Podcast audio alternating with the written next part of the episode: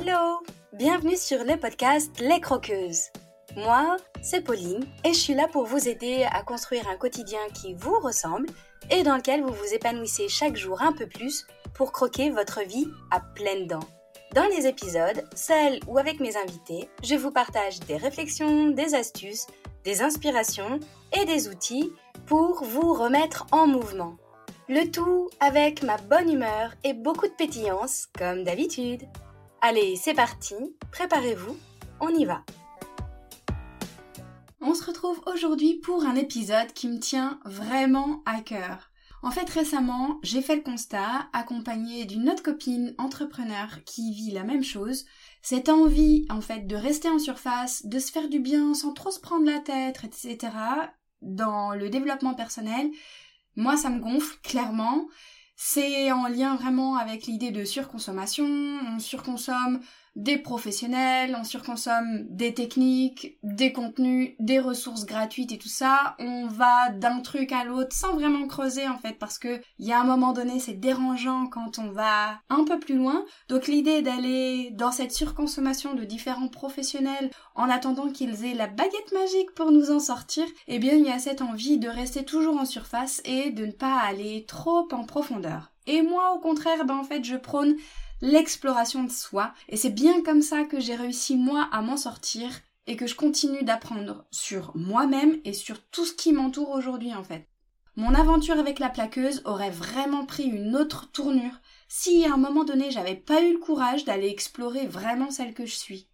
En fait, si vous savez pas de quoi je parle, je suis partie du postulat que j'avais créé cette maladie. La plaqueuse, c'est le surnom que j'ai donné à la sclérose en plaques. Donc, que j'avais créé cette maladie à un moment donné et que je pouvais aussi faire le chemin inverse. Attention, je préfère préciser, je dis pas que c'est ce qu'il faut faire à tout prix et que toutes les personnes qui sont atteintes de maladies dites incurables ou en tout cas auto-immunes ou graves ou peu importe, je ne dis pas que c'est ce qu'il faut faire, mais moi, c'est ce choix-là que j'ai fait parce que c'est celui qui me semblait le plus évident à ce moment-là. Bref, fin de la parenthèse. Du coup, en fait, pour comprendre les différentes étapes qui avaient déclenché la plaqueuse, ben en fait, il a fallu que moi je parte à la découverte de mon histoire, de mes émotions, de mon corps, etc. Et aujourd'hui, j'ai envie de développer ça avec vous dans l'épisode toujours avec l'idée de susciter la réflexion, de soulever des points qui me semblent moi hyper importants et que vous puissiez partager mon point de vue ou non, peu importe. L'objectif c'est pas qu'on soit tous d'accord. Donc n'hésitez pas à m'écrire d'ailleurs pour en parler, pour me dire vos points de réflexion, vos points d'accord, vos points de divergence, ce que ça a suscité chez vous d'écouter cet épisode-là. Allez, c'est parti. Du coup, j'ai découpé en trois grandes parties.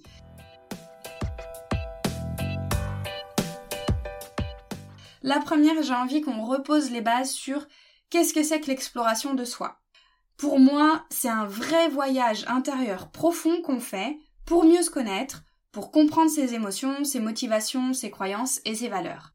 En fait, c'est tout un processus qui demande à regarder en dessous de la surface et de ne pas rester juste en surface mais bien d'aller gratter et d'aller mieux comprendre pour explorer en fait les coins un peu plus sombres, un peu plus reculés de nous, de notre être, peu importe comment on s'appelle, qu'on cache généralement ou dont on n'a pas conscience.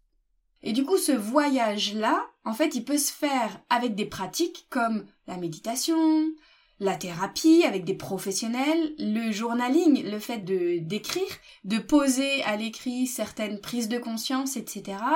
Ou encore évidemment l'EFT, mon super outil chouchou, parce que en tant que praticienne EFT, ben, j'ai l'habitude de vous accompagner là-dessus justement pour aller révéler certaines parts de vous soit dont vous n'aviez pas conscience, soit que vous aviez oublié, mais qui sont pourtant à l'origine de blocages, de traumas ou de souvenirs bloquants chez vous aujourd'hui dans votre quotidien, dans le présent.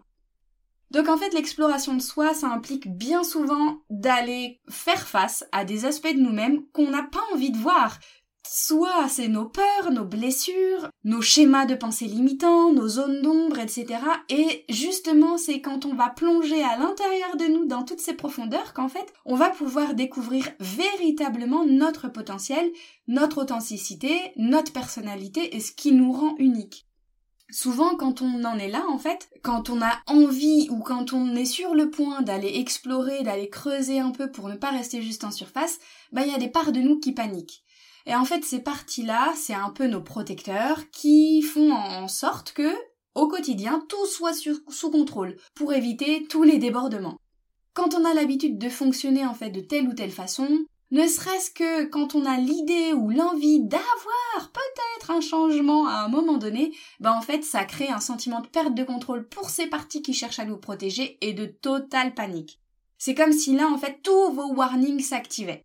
Imaginez un bateau avec tous les marins à bord. Ben là en fait vous amenez un obstacle, un iceberg, un changement de trajectoire, un rocher, une île, peu importe. Du coup, c'est branle-bas de combat sur le pont, tout le monde s'active pour trouver une solution et éviter la dérive. Ben en fait, vous, c'est un petit peu pareil. Tous vos protecteurs, en fait, ils ont mis un cap sur une direction, et le fait que vous cherchiez à en changer, ou qu'en tout cas, vous ayez peut-être l'idée de, d'explorer les choses différemment, ben là, ça fait paniquer tout le monde. Sauf que quand on continue sa trajectoire toute droite de peur de ce qu'on peut trouver, ben pour moi c'est aussi passer à côté de soi. Et parfois, souvent, ça vaut le coup d'aller s'y confronter et de vraiment partir à l'exploration de soi.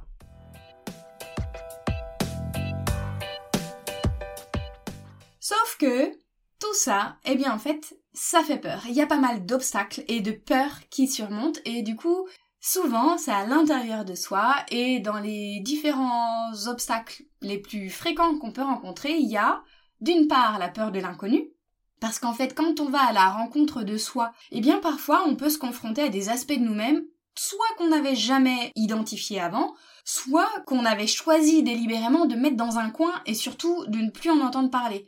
Du coup, ça peut nous déstabiliser, ça peut nous effrayer, et parfois, bah, c'est bien plus confortable de rester dans une situation qu'on connaît, même si elle nous satisfait pas, qu'elle ne nous épanouit pas, plutôt que d'aller tout chambouler et de prendre le risque de découvrir quelque chose qui là nous ferait perdre le contrôle.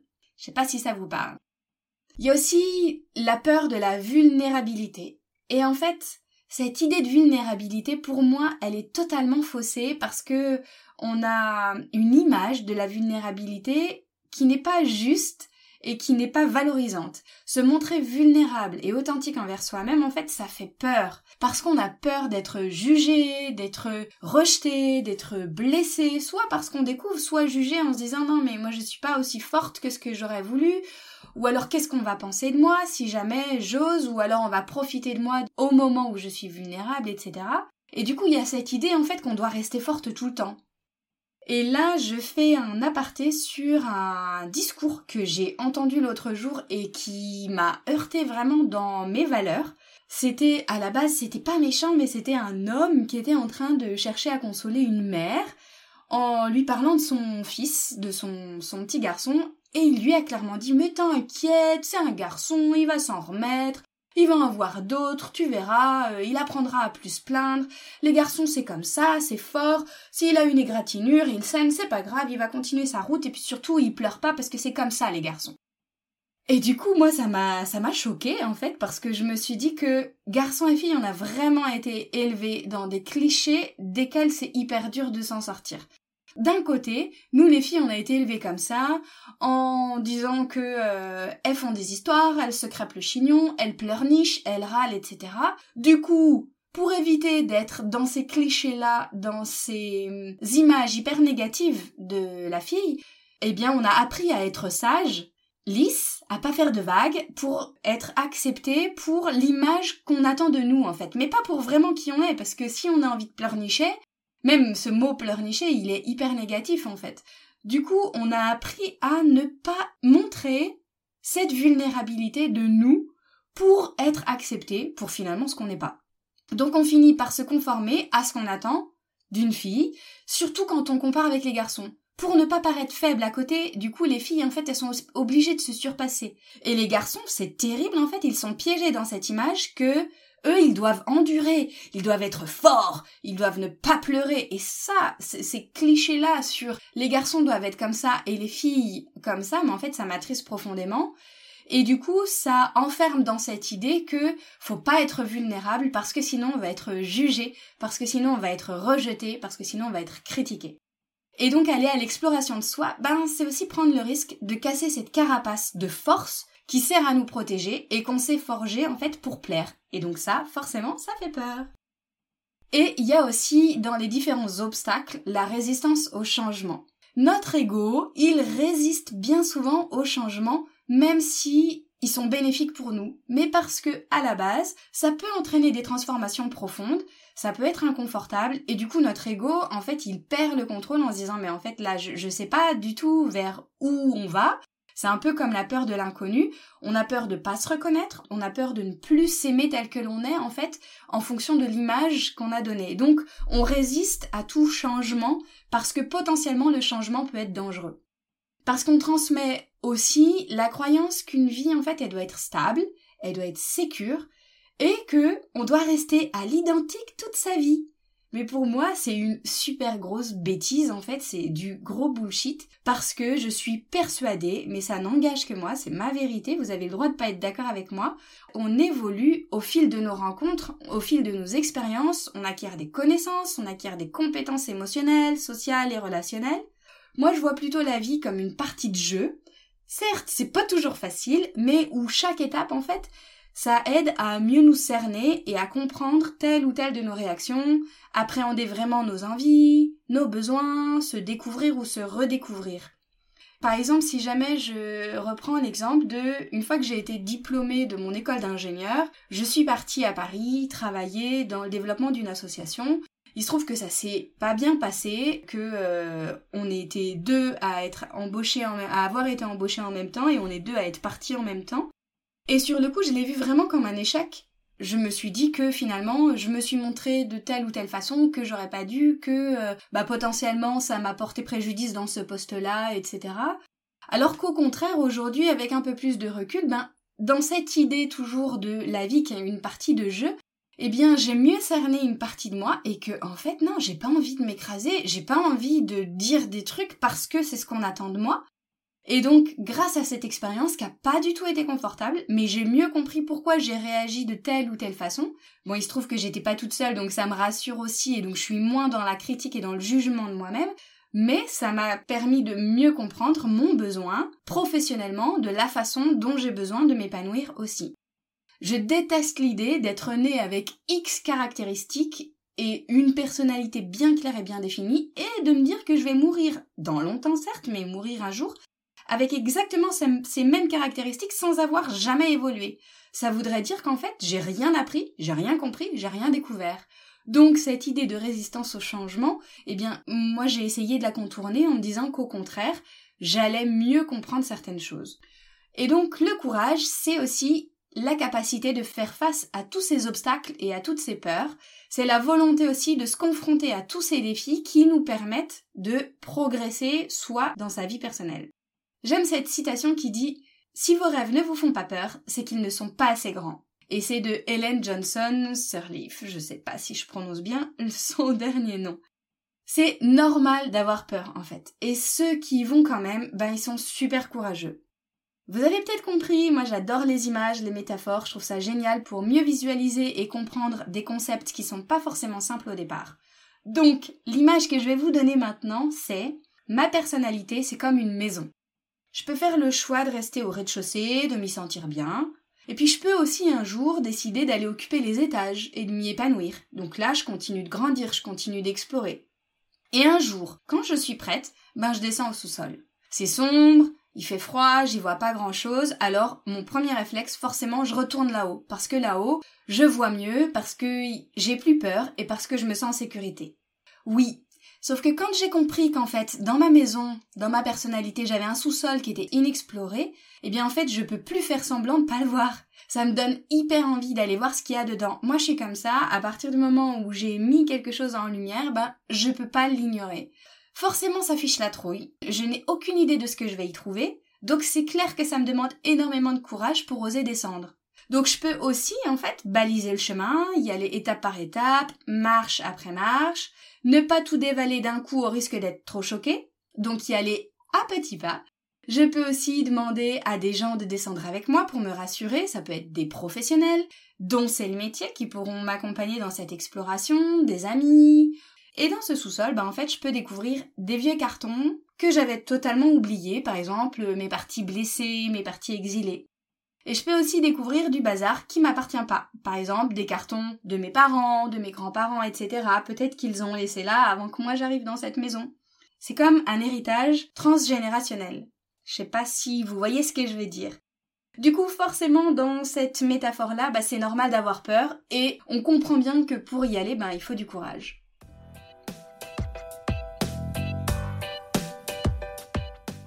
Et dans la partie 3, c'est les récompenses en fait de l'exploration de soi. Parce que quand on y va, quand on prend les choses en main, ben en fait ça offre de grands avantages en fait. Notamment la croissance personnelle. Parce que finalement quand on se comprend mieux, eh bien en fait on peut vraiment évoluer, on peut s'améliorer, on peut poser des choses en lien avec qui on est vraiment, donc peut-être que professionnellement, on va acter des choix, peut-être que personnellement, on va aussi faire le choix de changer de maison parce que ce truc-là ne correspond pas, parce que en fait, je comprends mieux mes valeurs et donc je vais aligner aussi mes choix en fonction. Dans les différents avantages, il y a aussi la résilience émotionnelle en fait, parce que quand on va à l'exploration de ses émotions, de ces blessures, et eh ben en fait, on peut être au bout d'un moment dans la résilience, c'est-à-dire mieux comprendre, mieux accepter et lâcher prise par rapport à certaines choses en fait. En acceptant mieux certaines émotions, en comprenant pourquoi elles viennent à tel ou tel moment, on sait mieux y faire face et derrière quand on y est confronté à des tempêtes émotionnelles ou à d'autres défis, eh bien en fait, on est déjà préparé et on sait comment s'y confronter, comment faire face ça offre aussi une bien meilleure compréhension de soi en fait. Parce que quand on explore, eh bien on comprend mieux nos besoins, on comprend mieux nos désirs, on comprend mieux nos motivations profondes, ce qui nous anime réellement, ce qu'on porte dans le cœur et ce qui guide nos choix et nos actions. Donc en fait, on a c'est comme si on a la lumière qui s'est faite et qu'on comprend mieux tout ce qui se passe, le pourquoi j'ai posé cette décision là, pourquoi il s'est passé ça pour moi à ce moment-là, pourquoi j'ai réagi de telle ou telle façon. Et donc quand on fait ça, on est aussi beaucoup moins dans le jugement et dans la critique de soi-même. Et ça nous amène aussi à des relations qui sont plus authentiques. Parce qu'en fait, quand on est vraiment fidèle à qui on est, on est aussi capable, dans nos relations avec les autres, de s'affirmer en tant que soi sans chercher à plaire, sans chercher à se conformer à ce qu'on attend de nous, et du coup sans avoir la frustration de devoir plaire ou de devoir jouer un rôle qui ne correspond pas à notre véritable personnalité. Du coup, les personnes qu'on choisit autour de nous, elles sont elles aussi plus authentiques avec nous et c'est des personnes qu'on a vraiment choisies dans sa vie. Donc on a des relations qui sont plus profondes, qui sont plus significatives aussi pour nous. Dans cette exploration de soi qui demande du courage, eh bien en fait, on voit bien que là, les, les récompenses ou en tout cas tous les bénéfices qu'on en tire sont hyper positifs dans notre vie et dans notre façon de nous voir nous, de voir ce qui nous entoure et de voir la vision vers laquelle on a envie d'aller en fait, nos aspirations profondes. Et si on reprend l'histoire de ma maison, quand on explore son sous-sol, on peut y faire le tri. On peut choisir de garder ou de libérer, on peut choisir de ranger, on peut aussi redonner, rendre ce qui ne m'appartient pas et ce dont je n'ai pas besoin clairement là pour les bases futures de ma vie en fait. Et je sais pas vous comment vous êtes, mais moi j'adore le après-ménage. Et oui, parce que c'est sûr qu'il y a des fois, j'ai pas le courage, j'ai pas l'envie de m'y mettre. Sauf qu'une fois que c'est fait, une fois que c'est terminé et que je regarde tout ce que j'ai fait, tout ce que j'ai trié, tout ce que j'ai libéré, eh ben en fait je me sens carrément mieux. Déjà je suis hyper satisfaite d'avoir trié et d'avoir nettoyé et puis aussi je me sens beaucoup plus légère.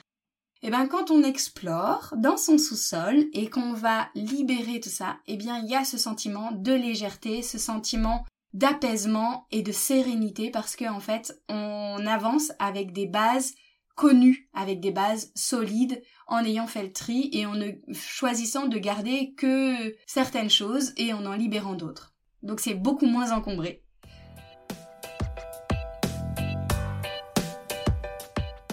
Allez, on s'arrête là pour aujourd'hui. C'était vraiment important pour moi de rappeler cette idée de courage parce que j'en ai ras-le-bol, j'en ai marre de toutes ces théories de développement personnel qui disent que tout est beau, tout est rose, il suffit de penser positif, euh, etc. La loi de l'attraction où on attire tout. Alors, ça ne veut pas dire que je n'y crois pas, pas du tout, mais ça veut dire que c'est beaucoup plus complexe que ça. Tout n'est pas aussi facile. Le fait de devenir la meilleure version de soi-même, etc. Je commence à en avoir ras-le-bol parce qu'on l'entend à toutes les sauces et on l'entend surtout dit par des personnes qui ne vont pas creuser et ça, moi, ça me dérange. Donc non, je préfère l'idée de se dire Aie le courage de partir explorer toutes ces parts de toi pour mieux te connaître et choisir en conscience ce qui est meilleur pour toi. C'est toujours comme l'idée de cette boîte de chocolat. Quand tu ouvres, tu sais pas sur quoi tu tombes. Il y en a que tu aimes, il y en a que tu n'aimes pas. Merci Forrest Gump pour cette belle métaphore. Il y en a que tu vas choisir de laisser, que tu vas enlever parce que peut-être que c'est le goût de tes parents ou de tes grands-parents, les espèces de mon chéri à la liqueur. peut-être que vous adorez ça, mais moi j'aime pas du tout. Donc ça, je les laisse à ma famille parce que j'en veux pas. C'est tout cet héritage-là et par contre, je vais garder moi ce qui me correspond, ce dont j'ai envie pour moi. Les baguettes magiques, ça n'existe pas. Et donc, courir de professionnel en professionnel, courir de technique en technique à chaque fois, toujours en ne restant qu'en surface et en n'allant pas creuser et explorer, vous êtes certaine de n'avoir aucun résultat ou en tout cas à un moment donné d'être hyper frustré parce que vous n'arrivez pas là où vous vouliez aller quand vous avez commencé ce travail-là. Donc généralement, on le sent bien quand on est prête, quand c'est le bon moment pour partir à l'exploration, parce qu'avant, on se cherche tout un tas d'excuses. Par exemple, en achetant une formation, mais en n'allant pas au bout, en allant voir tel professionnel qui nous conseille de revenir, mais en n'y retournant jamais, ce genre de choses en allant voir un coach qui, au fur et à mesure de la séance, en fait, on arrive à se décider sur une action ou en tout cas une direction vers laquelle on veut aller, sauf qu'en fait, on ne reprend jamais contact avec cette personne-là, ou alors on ne fait pas ce qu'on avait soi-même décidé pour soi de mettre en place, et eh bien là, c'est toutes les excuses pour dire je ne suis pas prête. Sauf que quand vous sentez l'appel d'aller découvrir en fait la femme géniale que vous êtes, que vous avez envie d'être rassuré pour toutes ces étapes, que vous avez besoin qu'on vous balise le chemin, que vous attendez des outils concrets pour y aller, et que vous avez envie d'être équipé pour pouvoir faire face seul les prochaines fois et gagner en autonomie pour pouvoir traverser toutes ces tempêtes, alors oui, le programme Libère et Rayonne est vraiment fait pour vous, mais je préfère préciser, il n'est pas destiné aux personnes qui veulent rester en surface, il est destiné aux femmes qui sont courageuses et qui ont vraiment envie d'y aller. Certes, on met toute la douceur, on met tout ça pour pouvoir faire en sorte que ce soit le plus confort possible, mais à un moment donné, ben faut se remonter les manches et faut y aller. Moi, dans ce programme-là, j'ai pas de fausses promesses, j'ai que du concret, de l'écoute, de l'attention, des techniques géniales et tout ce qu'il faut pour aller explorer avec courage. Je sais pas si vous êtes prête, en tout cas, je vous mets toutes les infos dans la description. Et je termine par cette belle citation qui résume bien le contenu de l'épisode. Vivre avec le courage d'essayer et non avec la peur de ne pas y arriver. Et c'est de Matahari Vibes.